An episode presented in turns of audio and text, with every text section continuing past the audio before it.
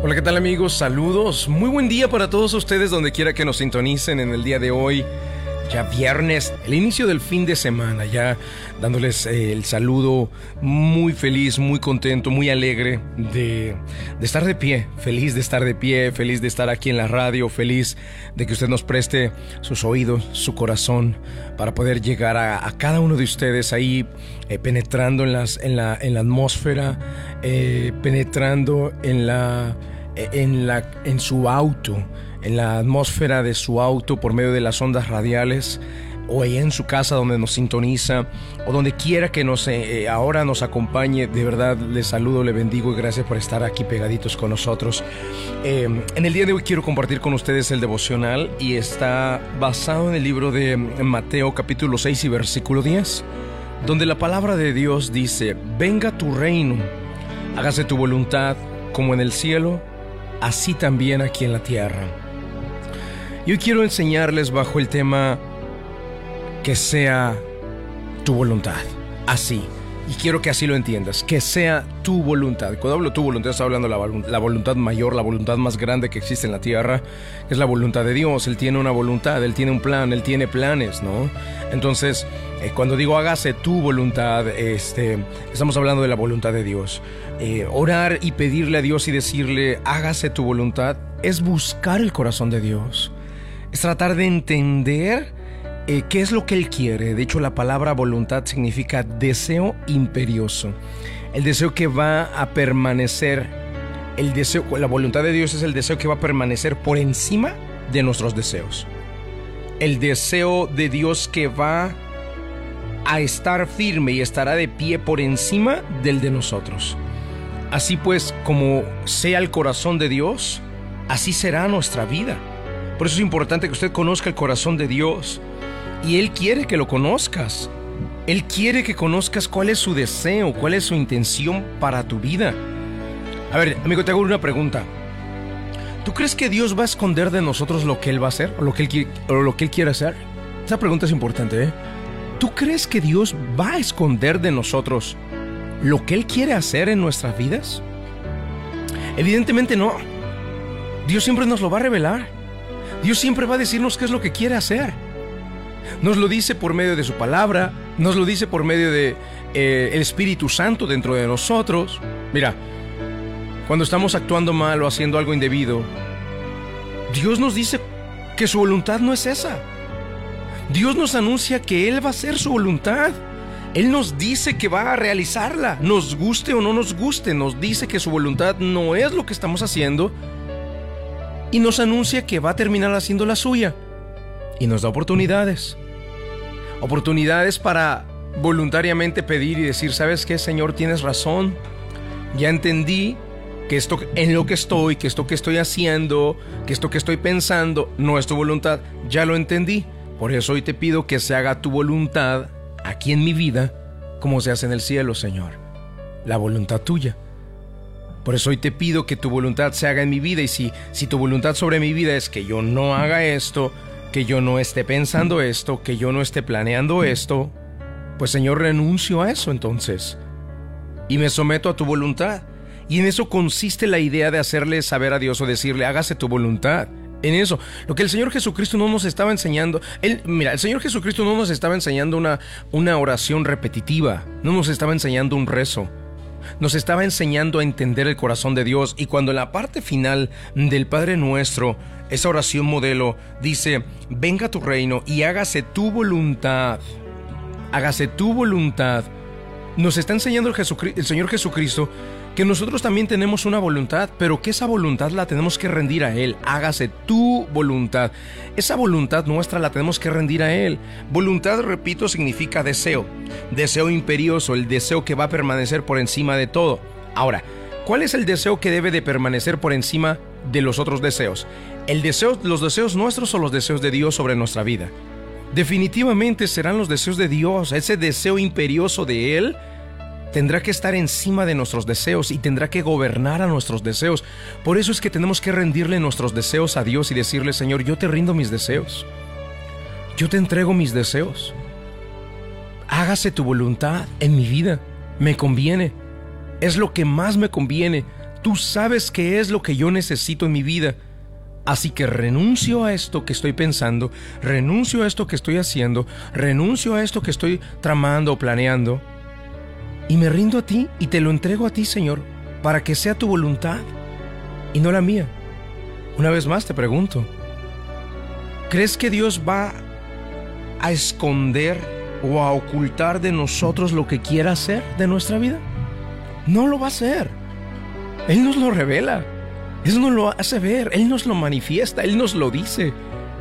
Y cuando no lo entendemos solos, cuando no, cuando no queremos entender su voluntad por nosotros mismos, cuando no queremos entender su voluntad por la palabra de Dios, cuando no queremos entender su voluntad por medio del Espíritu Santo en nuestra mente, en nuestro corazón, bueno, entonces Dios se encarga de hacernos saber su voluntad de maneras más dolorosas.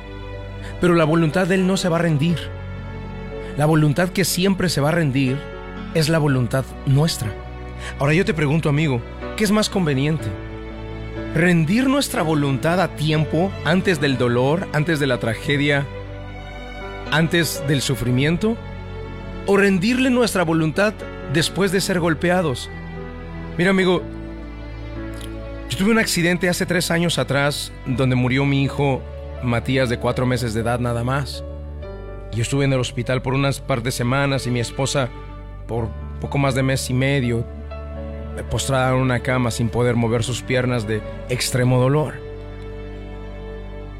O sea, uno pasa por esa situación y uno termina diciéndole a Dios, Señor, te rindo mi voluntad, totalmente te pertenece a ti, mi voluntad es tuya. Que impere tu voluntad sobre la mía, Señor. Que permanezca tu voluntad sobre encima de la mía. Así que amigos, Dios nunca nos esconde lo que Él quiere hacer en nuestra vida. ¿eh? Dios nunca nos esconde ni nos oculta que quiere ser nuestro Padre, que quiere que nos comportemos como sus hijos y que quiere que alineemos nuestra voluntad a la de Él. Nunca nos lo esconde. Que nos engañamos nosotros mismos o nos autoengañamos es otra cosa. Y entonces Dios no va a rendir su voluntad. El que la debe de rendir somos nosotros. Dios te habla de una manera y de otra y de otra para que le rindas tu voluntad pero al no hacerlo, bueno, entonces viene el dolor. Entonces viene Dios se encarga, pero su voluntad no se va a rendir. Va a hacer que la voluntad tuya se rinda. Y a veces tiene que ser a través del dolor. Y a veces tiene que ser a través de la tragedia. Y a veces culpamos a Dios y decimos, Señor, pero ¿por qué me hiciste esto? No, en realidad no. No es Dios haciéndolo. Es que nosotros tenemos que aprender a rendir nuestra voluntad a tiempo antes del dolor, antes del sufrimiento, antes de pasar por lo que tenemos que pasar. Porque claro, después ya de que pasamos de todo el dolor, ahora sí, Señor, te rindo mi voluntad. ¿Y por qué no antes? ¿No era más fácil antes? Pero a veces a nosotros los seres humanos nos gusta complicarnos la vida. Voy a terminar antes de la oración repitiendo lo que dice el versículo en Mateo capítulo 6 y versículo 10. Venga tu reino, hágase tu voluntad como en el cielo, así también en la tierra. Dios no es un Dios de confusión. Dios quiere que tú le rindas tu voluntad y que le digas, Señor, que imperen tus deseos sobre los míos. Que sea más lo que tú deseas hacer sobre mi vida que lo que yo deseo hacer en esta tierra. En eso consiste decirle a Dios, hágase tu voluntad. Vamos a orar al Padre. La oración es un medio de acercarnos al autor de la vida. Ponga su mano en su corazón.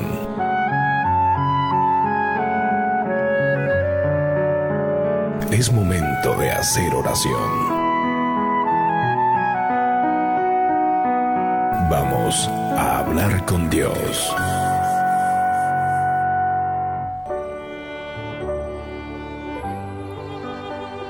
Padre, en el nombre del Señor Jesucristo de Nazaret, hoy quiero darte las gracias por la oportunidad que nos das de estar aquí de pie.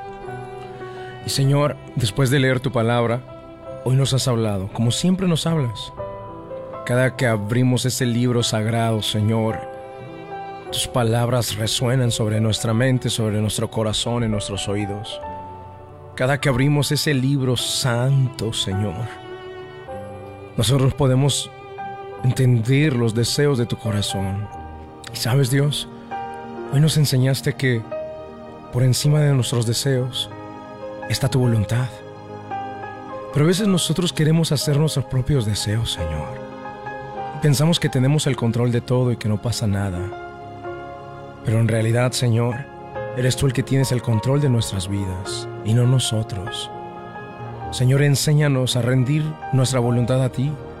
Enséñanos a hacer de esa oración que el Señor Jesucristo nos enseñó en Mateo capítulo 6. Enséñanos a hacer eso parte de nuestras vidas.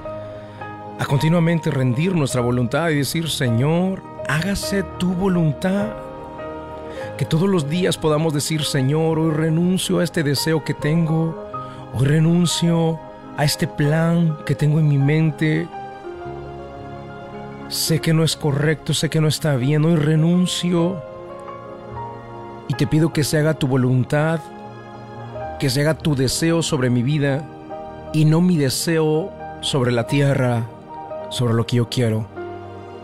Señor, y así cada persona aprenda a rendir su voluntad, aprenda a rendir sus deseos.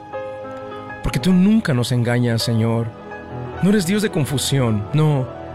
Siempre nos revelas tu intención para nuestra vida, siempre nos, nos muestras tus deseos para nuestra vida, Señor. Nunca ocultas, siempre nos lo anuncias, siempre nos dices lo que quieres de nosotros, lo que quieres en nosotros. Solo que a veces nos autoengañamos, Señor. O tratamos de calmar nuestra conciencia con tal de satisfacer nuestros propios planes, Señor.